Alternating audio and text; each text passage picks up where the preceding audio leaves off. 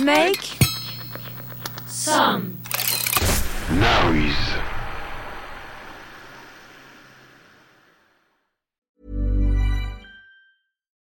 Millions of people have lost weight with personalized plans from Noom, like Evan, who can't stand salads and still lost 50 pounds. Salads, generally, for most people, are the easy button, right? For me, that wasn't an option. I never really was a salad guy. That's just not who I am. But Noom worked for me. Get your personalized plan today at Noom.com. Real Noom user compensated to provide their story. In four weeks, the typical Noom user can expect to lose one to two pounds per week. Individual results may vary. It's that time of the year. Your vacation is coming up. You can already hear the beach waves, feel the warm breeze, relax, and think about work. You really, really want it all to work out while you're away.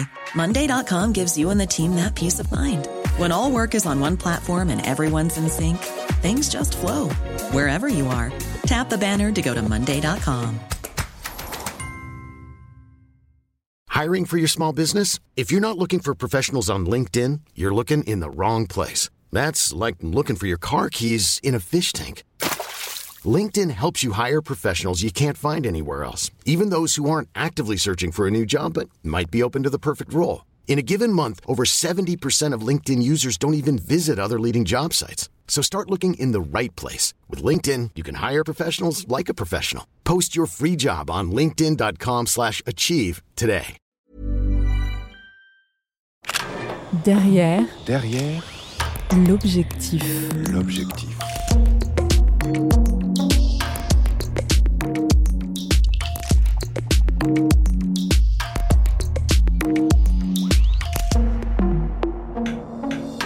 Derrière l'objectif. Eric euh, dit souvent euh, Moi, je préfère mourir dans ma maison que de rendre mes armes. Donc, il, il est prêt à se battre en fait.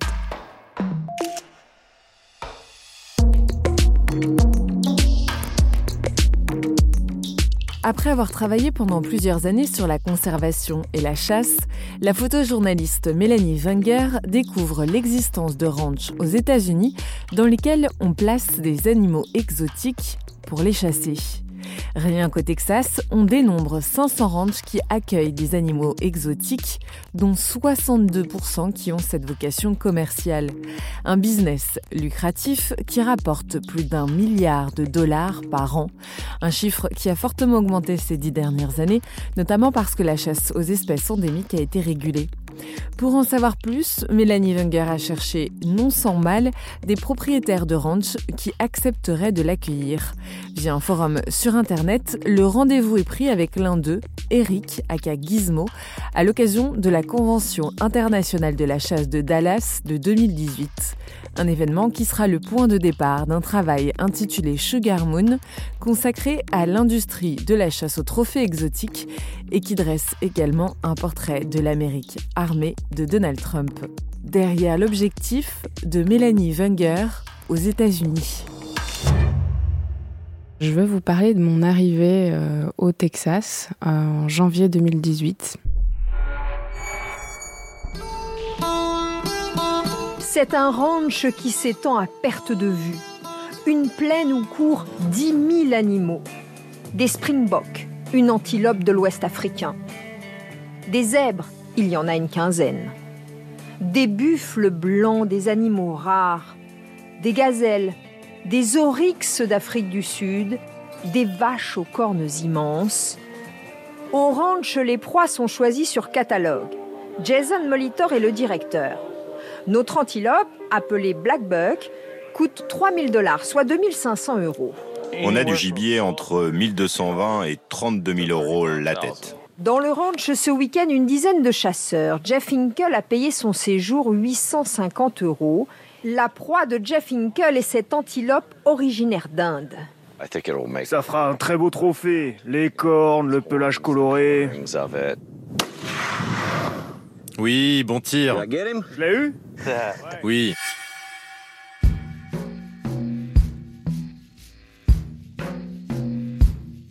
J'atterris à Dallas le 2 janvier 2018 avec ma valise et pas de billet de retour. Et je vais à la Convention internationale de la chasse.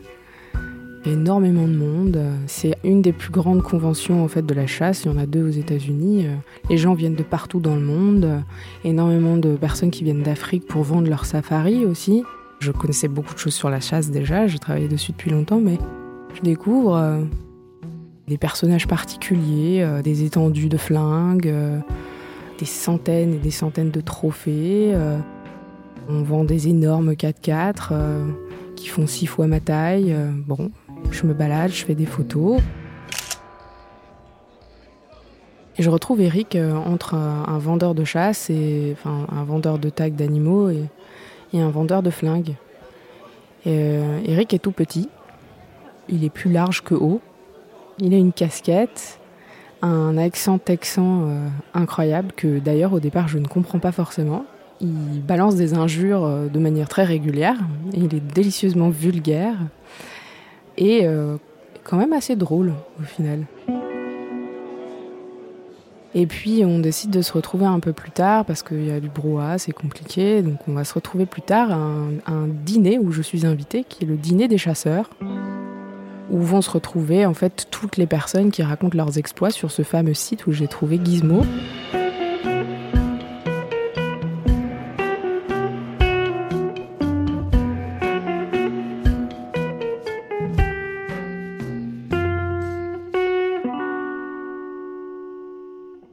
Je débarque le soir à ce dîner euh, et euh, Eric arrive, on papote, euh, tout se passe bien et puis on se dit voilà demain rendez-vous le matin dans la banlieue de Dallas et il me dit bon ben écoute je te prends dans mon dans mon 4x4 et puis on va au ranch quoi.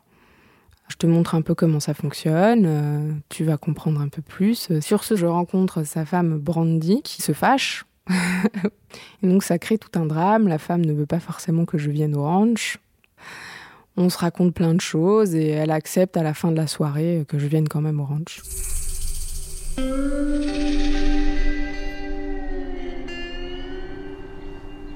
On se retrouve le lendemain matin. Il arrive avec une remorque chargée de mouflons. C'est un peu comme des gros chamois, quoi. C'est une espèce européenne qu'il a été cherché en banlieue de Dallas chez un éleveur et qui va relâcher dans son, dans son ranch pour les proposer à la chasse. On démarre de là euh, avec les mouflons euh, pour 6 heures de route tout droit euh, vers Turkey, Texas. Turkey, c'est au nord du Texas, en pleine nuit, au milieu de nulle part. Il n'y a pas d'adresse au ranch d'Eric. Il n'y a que des coordonnées géographiques. Dans le panhandle doré, la terre est plate et le vent souffle sans discontinuer, tout est jaune.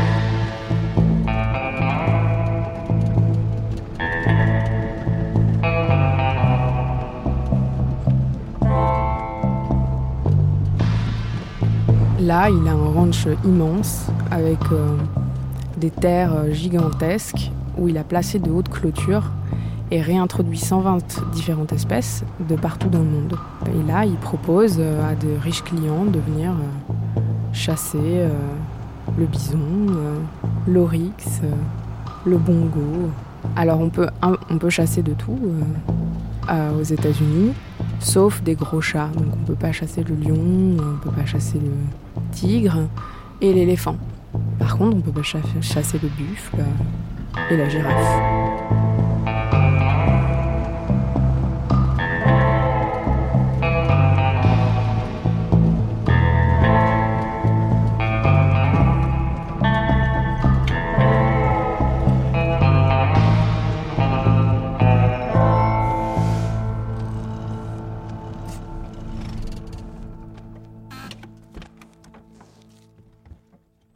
À ce moment-là, quand on arrive, je me dis j'ai pas forcément de d'issue.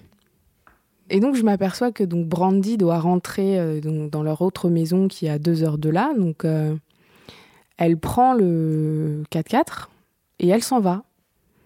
Donc je me retrouve euh, dans un ranch où il y a personne d'autre d'ailleurs, enfin vide, avec Eric. Donc il me dit si tu veux tu peux aller dormir dans la, petite chambre qui est à l'étage Ou alors, euh, donc y a, dans le ranch, il y, a deux petites maisons. Il y a la grande maison euh, principale euh, de famille, et puis il y a une espèce de bunkhouse. La bunkhouse, c'est un peu là où vont les chasseurs, les autres chasseurs, quand ils viennent dans leur virée de chasse. Il y a aussi un truc avec de la glace, des trucs à boire, etc. Et donc, je choisis la bunkhouse, qui est un tout petit peu à part quand même, et qui, je vérifie très vite, faire ma clé. Il me dit voilà, cette semaine, il n'y a pas de chasse. Mais je vais te montrer comment ça fonctionne, on ira voir les animaux, euh, on identifiera les animaux, euh, etc. Mais je sais que j'ai besoin de cette semaine, en fait, euh, pour pouvoir négocier de rester plus longtemps et, éventuellement, plus tard, avoir des chasseurs, etc.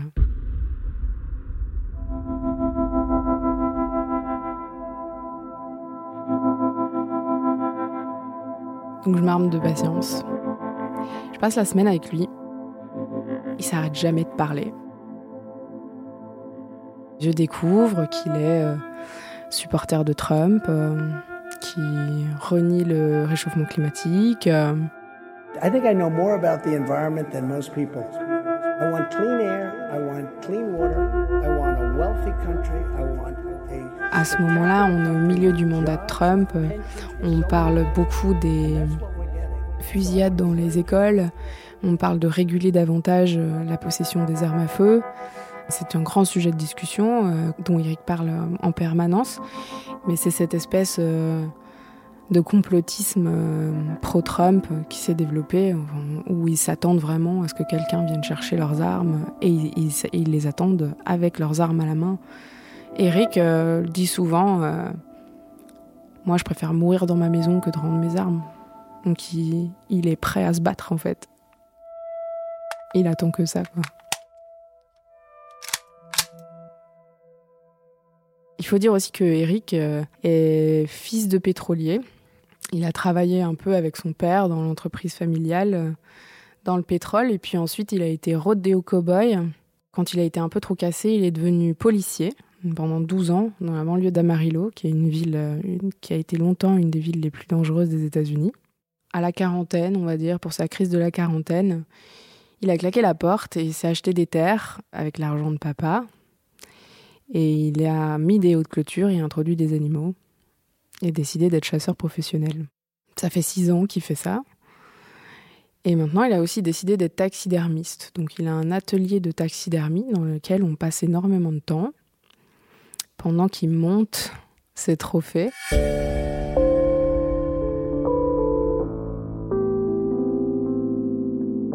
J'apprends à passer la journée à boire des bières. Je commence vers 9h du matin avec lui et ça finit à 2h du matin avec le whisky. Et plus il boit, plus il parle. Ça se passe comme ça. Des jours et des jours et des jours. Et finalement, à force d'histoire, euh, il m'invite à être là quand des clients chasseurs arrivent.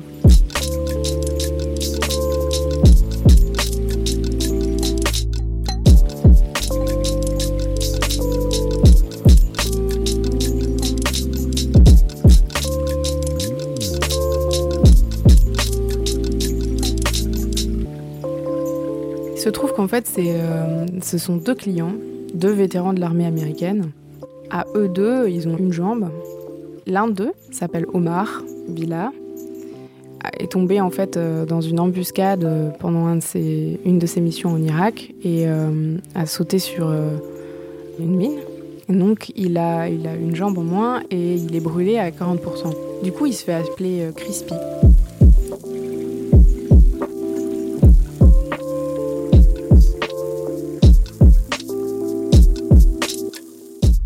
Ils décident d'aller chasser euh, l'un le buffle et l'autre l'oryx. Mais euh, pour que ce soit un peu plus fun, ils décident de chasser euh, à l'arc et en voiture.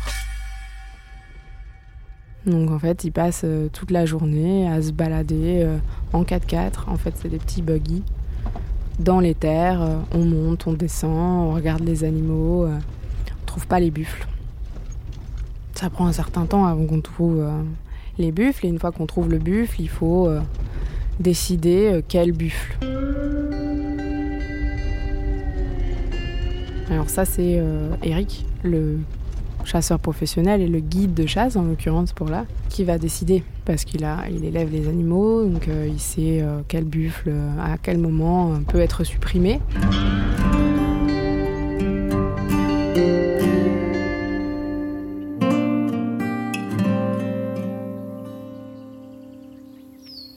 Puis finalement, euh, le buffle, il est trouvé. Et euh, il suffit pas juste de le trouver, mais il faut aussi qu'il soit dans la bonne position, qu'il soit pas protégé par les autres, qu'il puisse tirer correctement pour pouvoir toucher directement la bonne zone. Il semblerait que la bonne zone, ça se trouve à peu près au creux de l'épaule pour que ça touche directement le cœur. La difficulté là, euh, c'est qu'avec un fusil, normalement, euh, on a un calibre suffisamment grand pour tuer directement l'animal. En revanche, euh, avec la flèche, c'est un peu plus compliqué. Il faut que ce soit fort, etc.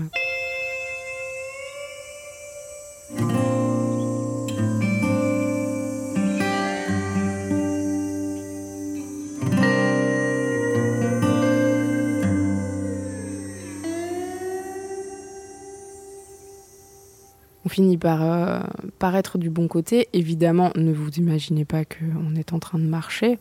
Euh, on est sur la voiture, euh, il y a euh, ce sont des, des 4x4 de travail qui sont plats derrière et Crispy est debout derrière avec son arc et se fait trimballer comme ça et on tourne la voiture correctement pour pouvoir viser l'animal. Tout le monde se tait, personne ne bouge, il tire.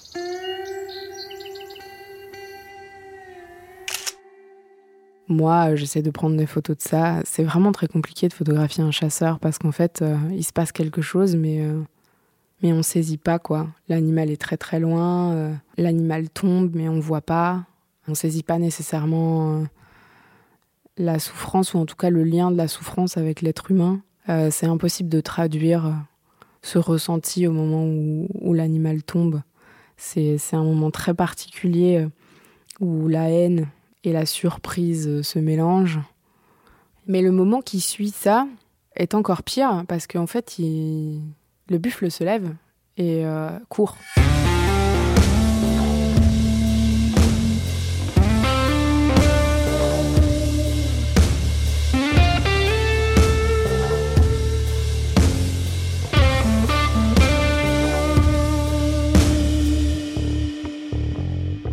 Donc en fait, on se retrouve avec un buffle blessé dans un enclos, ce qui est extrêmement dangereux parce qu'un animal blessé, c'est très dangereux, et d'autant plus un buffle. Parce qu'il va être très énervé, il peut devenir très violent euh, et très agressif, euh, et il peut charger. Et un buffle qui charge un 4x4, euh, c'est pas sûr que ce soit le 4x4 qui gagne. C'est un peu la panique. Il décide de se retirer un peu et de le laisser se calmer, et de revenir plus tard dans la journée.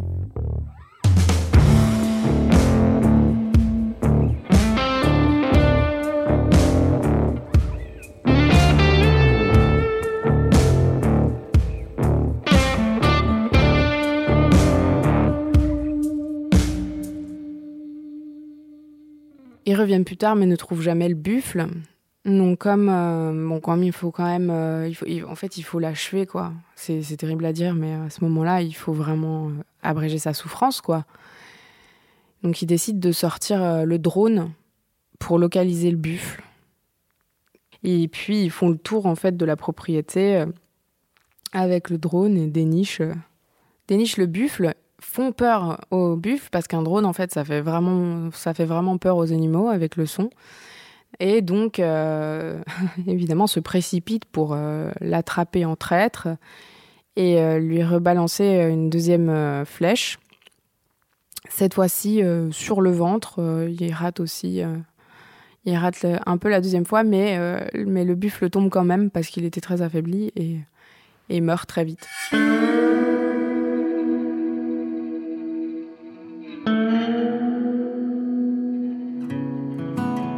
Finalement, ils descendent du 4x4 une fois que l'animal est mort. Et tout le monde euh, vient se mettre en cercle autour de l'animal. La première personne qui doit toucher l'animal, c'est le chasseur. C'est une règle. Parce qu'il y a une, sorte, euh, une sorte de règle comme ça qui fait que euh, le premier qui touche un animal qui vient de mourir récupère son âme. Donc tout le monde se met autour, c'est un moment assez solennel. il touche l'animal et ensuite c'est parti, les embrassades, félicitations, tout le monde sourit au-dessus de la carcasse et s'ouvre une bière.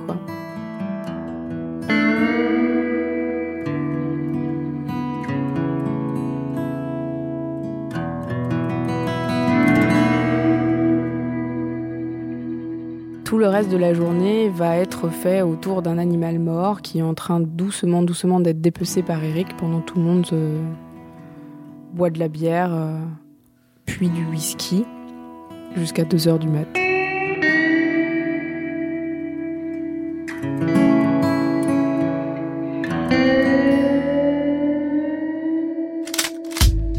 You have men and you have women sitting in an apartment, and outside is tremendous crime. Tremendous crime of all kinds.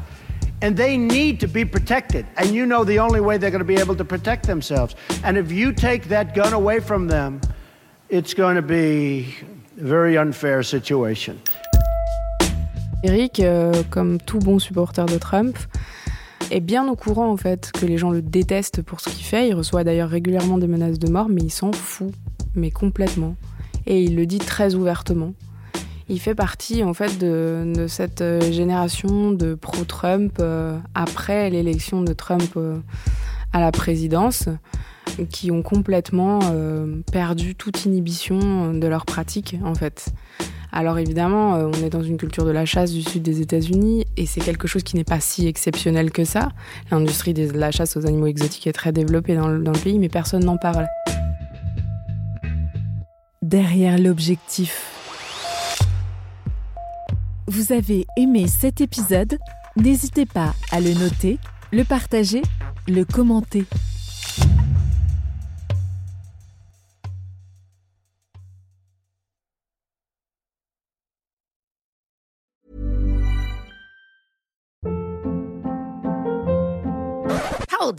What was that? Boring. No flavor. That was as bad as those leftovers you ate all week. Kiki Palmer here, and it's time to say hello to something fresh and guilt-free. Hello Fresh. Jazz up dinner with pecan-crusted chicken or garlic butter shrimp scampi. Now that's music to my mouth. Hello Fresh. Let's get this dinner party started. Discover all the delicious possibilities at hellofresh.com.